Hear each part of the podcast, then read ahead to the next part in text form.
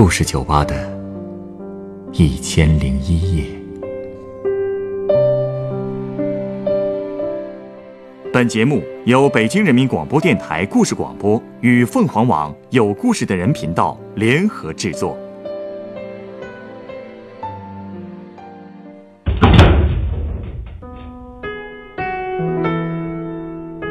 欢迎来到故事酒吧。拆迁这个词，大家并不陌生。而对于很多家庭来说，这个词不仅意味着搬迁新居，还意味着复杂的金钱和家族关系。今天来到酒吧的这位客人，就向我讲述了他身边的一个家庭为还没有到手的拆迁费闹得鸡飞狗跳的故事。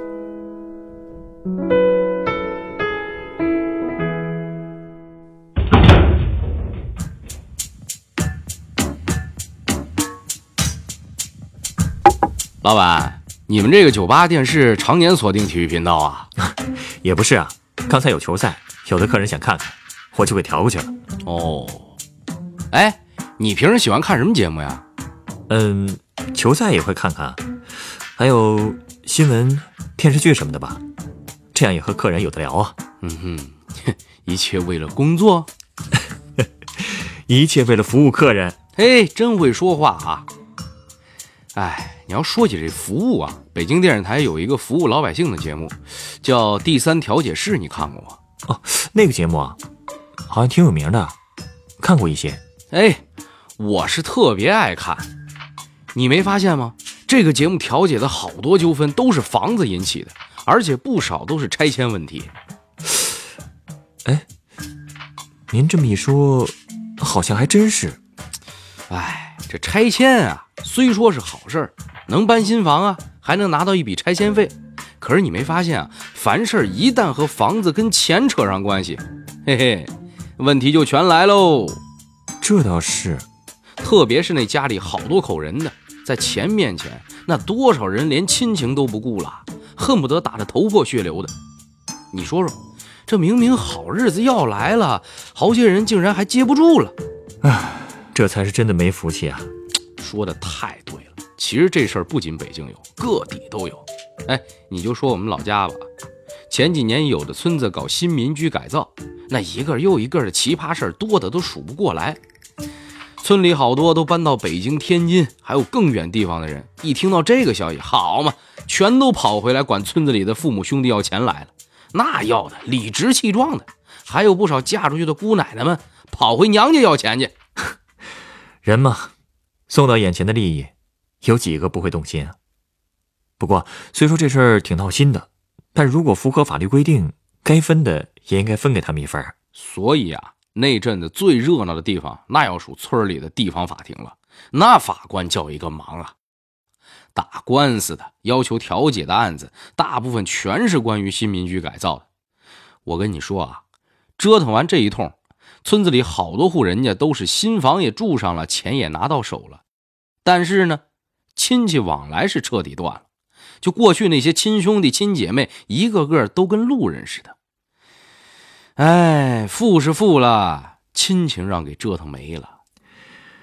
哎呀，这真是捡了芝麻丢西瓜。嘿，还有丢了西瓜芝麻没捡上的人呢。你是说跟家里闹掰了还没拿到钱？那是一种，还有一种啊。房子拆迁八字还没一撇呢，就跟家里人闹的是人仰马翻的。哎，我发小彪子就是一个典型。怎么说呢？嗨，前两天啊，他跟我念叨这事儿呢。彪子十八岁时候，他父母是以他的名义向当时的生产大队啊，就是现在的村委会，要了一块农村宅基地。你也知道，农村娶媳妇儿，那没房子，人家姑娘哪愿意嫁给你啊？是吧？他父母呢，就打算在这块宅基地上给他盖个新房。不正好那一年呢，彪子考上了城里的师范专科学校，一下呢，人家成了非农户口，所以家里给他盖房的事儿呢就放下了。那块宅基地啊，也被改造成了家里的小菜园儿。嗯，那好不容易进了城，之后彪子应该不会回村子要那块地了吧？道理是这个道理啊。毕业之后，这彪子就在我们那边县城上班了嘛，他也到了谈婚论嫁的年龄。不过当时呢，单位没有福利分房这种制度了。跑在村子离他上班的地方不远，他爸妈呢就合计着在那块宅基地上给彪子盖三间新房。连那个砖瓦木料啊都给备齐了。不过就在这个时候啊，县里头出台了一个新政策，说机关干部职工可以通过自建公住的方式解决住房问题。这彪子一听就递交了一份申请，单位呢就在县城里给他们这批职工批了一片宅基地。彪子的父母就用已经备齐的那些砖瓦木料，在县城的那片居民小区盖了一处平房小院这等于就算是彪子的婚房了。这不挺好的吗？在县城里也算有自己的房子了。哦，你是说，后来村里他的那块宅基地要拆迁了，然后就出问题了？你听我慢慢说啊。彪子下面啊有俩弟弟，他们没考出来，那户口不是还是农村的吗？俩弟弟长大了也得建婚房吧？但他们都没看上彪子名下的那块宅基地，因为什么呢？交通太不方便。所以呢，他们就自己申请了位置更好的宅基地，也都建了自己的婚房。这彪子名下那块地呢，还是家里的菜园子。哎，这不过谁也没想到啊，老家发展的太快，那儿离通州只有几十里地。这些年，好多房地产开发商都盯上了我们那儿的宅基地。开发商去了好几次，最后基本上全村的人都和开发商签了拆迁同意书，补偿的草案也都出来。那彪子当时听说了，你不知道他有多高兴啊！因为他那个宝贝闺女啊，已经在北京的一个大媒体上班了，还有了北京户口。当务之急就是在单位附近买套房子，所以彪子就盯上了自己那块宅基地的拆迁款，对吧？对呀，那有了那笔钱，至少咱不说别的了，首付是不是没问题了？那就等着拆迁呗，这里面还会出什么岔子呢？难不成他弟弟想要他的拆迁费啊？嗯。我之前不是说了吗？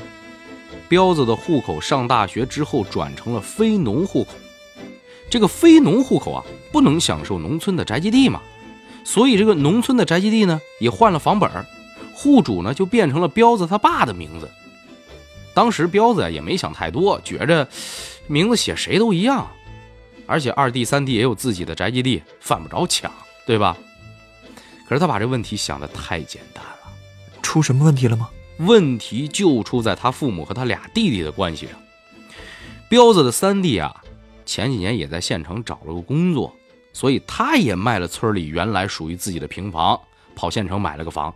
结果呢，等村里的这个宅基地值钱之后呢，彪子的三弟动了心眼，他就打起了彪子那块宅基地的主意了，想在那块地上盖房。结果彪子他妈妈竟然同意了啊！他没征求彪子的意见吗？他只是跟彪子知会了一声，这彪子当然不高兴啊，他就跟他妈说：“如果你们二老看病养老需要钱，这块宅基地随便你们卖钱，但是给老三是给不着的。”反正啊，当时为这事闹得挺不愉快的。不过最后因为彪子那块地位置差嘛，老三最后还是放弃了，彪子也就没太在意这个事儿。可他不知道啊，虽然他不在意，可全家其他人却都在意上了。什么意思啊？因为在他们家呀，彪子他妈最偏心老二，所以呢，家里祖传的五百多平的老宅基地，他妈已经把房本上的名字改成老二了。这事儿彪子不知道，但是老三知道，所以这老三不愿意吃亏啊。但好在彪子他爸最偏心老三，也想着能让老三多分点地，所以这个家呢，所有人都盯着彪子那块地。好家伙，真够乱的呀！可不嘛。这个家呀，说句实话，也属彪子最实诚了，从来不相信家里人能算计自己。这彪子从小在家还特别懂事儿，上小学就知道拔草喂羊，自个儿攒学费；中学、大学的时候自己到外面打工，所有的开销都是自己解决的。工作之后，父母不是帮他在县城盖房子了吗？所以他结婚头几年啊，虽然是老婆反对，但是呢，每月工资百分之八十都上交给自个儿爹妈。说是还房钱，因为他知道自己是大哥，承担得多一点儿，吃一点亏是天经地义的。可就是因为他总是这样，也让他父母觉得自己怎么分配老大的财产都是应该的。哼，怪不得老两口想怎么干就怎么干呢。可说呢，而且彪子最开始啊和父母都说好了，家里老宅基地的钱怎么分他不参与。但是过去他名下的那块地呢，两个弟弟没有插手的权利，而且一旦拆迁兑现，那笔钱彪子也会拿出一部分给父母养老。当时他父母也答应的好好的，结果他父母背后又使绊了。呵呵，其实绊儿啊早就使上了，只不过彪子很晚才发现。有一次，彪子跟父母说自己那块地的房本想由自己保管，结果二老谁都不同意，而且啊，他妈还说了一句话，把彪子给彻底惊着了。他说什么了？他说啊，刀把在我手里，我要看你们的表现，房本给谁我说了算。他这话什么意思啊？合着这块地彪子就没有话语权了是吗？就是那个意思啊。彪子终于觉得不对劲了。但他还是觉得他自己的表现向来都很仁义啊，都是一个爹妈生养的孩子，他们还能偏心到哪儿去？可是他万万没想到，接下来那事儿啊，太让他寒心了。这他爹妈又干出什么事儿了？之后没多久，彪子呢，因为心里烦，加上生活起居也不太规律，他那个咳嗽胸闷的老毛病就犯了。我这次呢，就犯的有点严重呗，一次一口痰卡在了嗓子眼儿。彪子在单位呢，被卡得头晕目眩，还摔了一跤。晚上回家平躺着都喘不过气儿来。他老婆劝他说：“住院好好治疗一下。”彪子总觉着没什么大问题。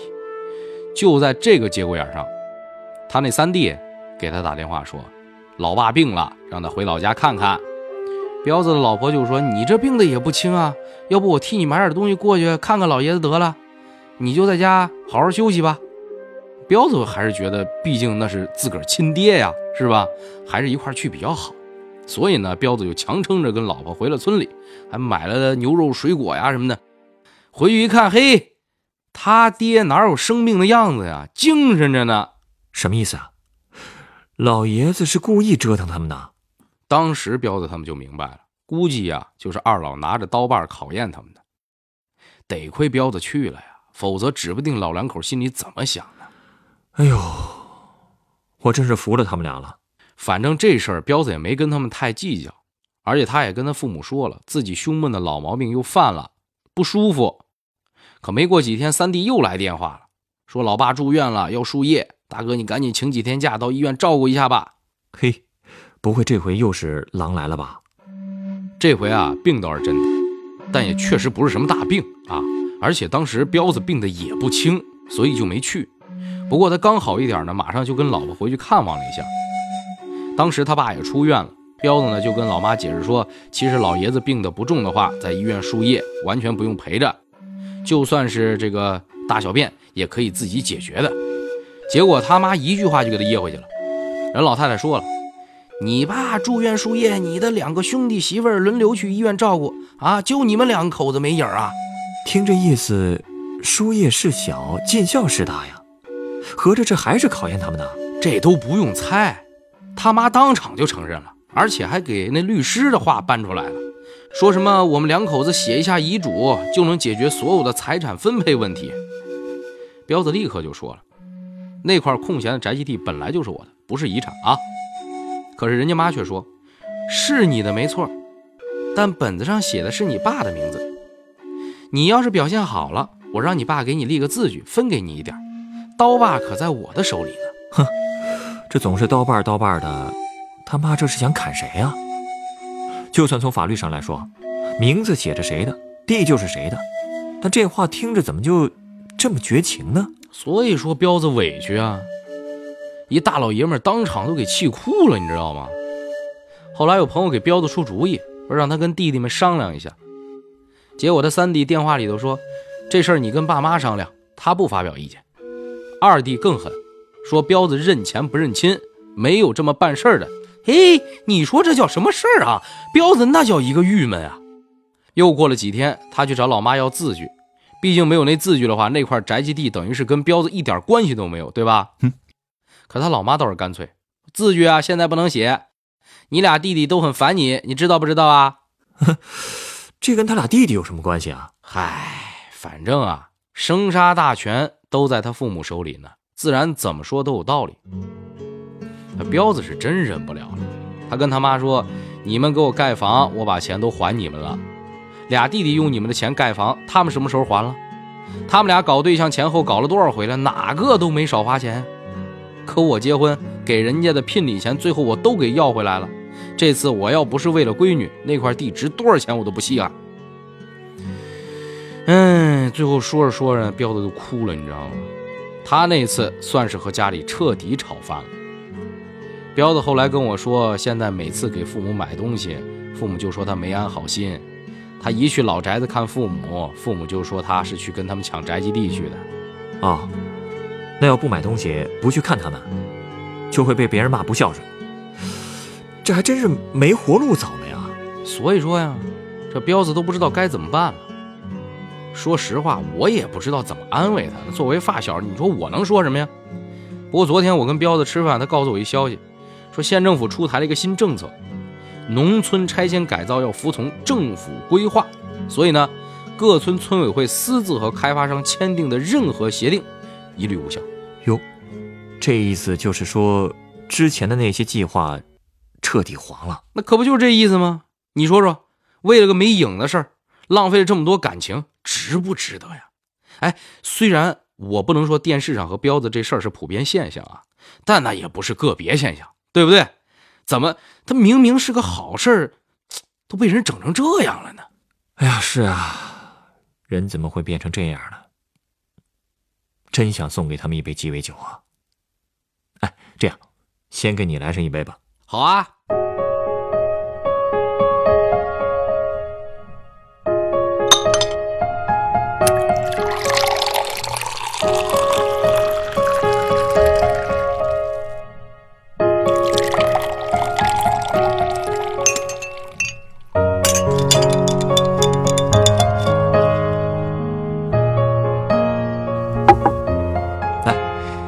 鸡尾酒，嚯，这么多冰啊！冰下头酒咋还是绿色的？这杯酒啊，是由干式金酒、绿薄荷酒、柠檬汁、糖浆和苏打水调成的，名字叫做翡翠酷乐。哎，这酒漂亮是漂亮，不过你实话实说，你放这么多冰是不是为省钱啊？这能省多少呀？在我的酒吧，从来不会在酒的品质上省钱。这些冰啊，无论是味道的调和上，还是象征意义上。可都不是白放的，你尝尝看。哦，这么讲究，好，我尝尝。嗯，哎，你别说啊，很清爽嘛。如果不放这些冰，这杯酒味道反而会过于浓烈了，而且有冰块的折射作用，绿色的鸡尾酒才会反射出翡翠宝石般的光彩。哦，原来这冰块的意义在这儿呢。冰块的意义不仅是这些。翡翠是价值不菲的宝石，就像绿色的土地。我放这些冰，也是希望所有正在为土地和金钱烦恼的人，都可以冷静一下。拆迁其实是好事，但是对金钱的追逐和对土地的执着，却让人越来越感受不到幸福的味道。就像你刚才说的，很多时候，幸福就在眼前，但你要接得住才行。哎，可怎么才能接得住呢？各家各户来说，那也是各有各的难题呀，所以才需要冷静下来啊。当我们静下来，抛掉一切可以抛掉的私心杂念，可能才会想起，我们最初诞生在这片土地上的时候，最看重的珍宝是什么吧。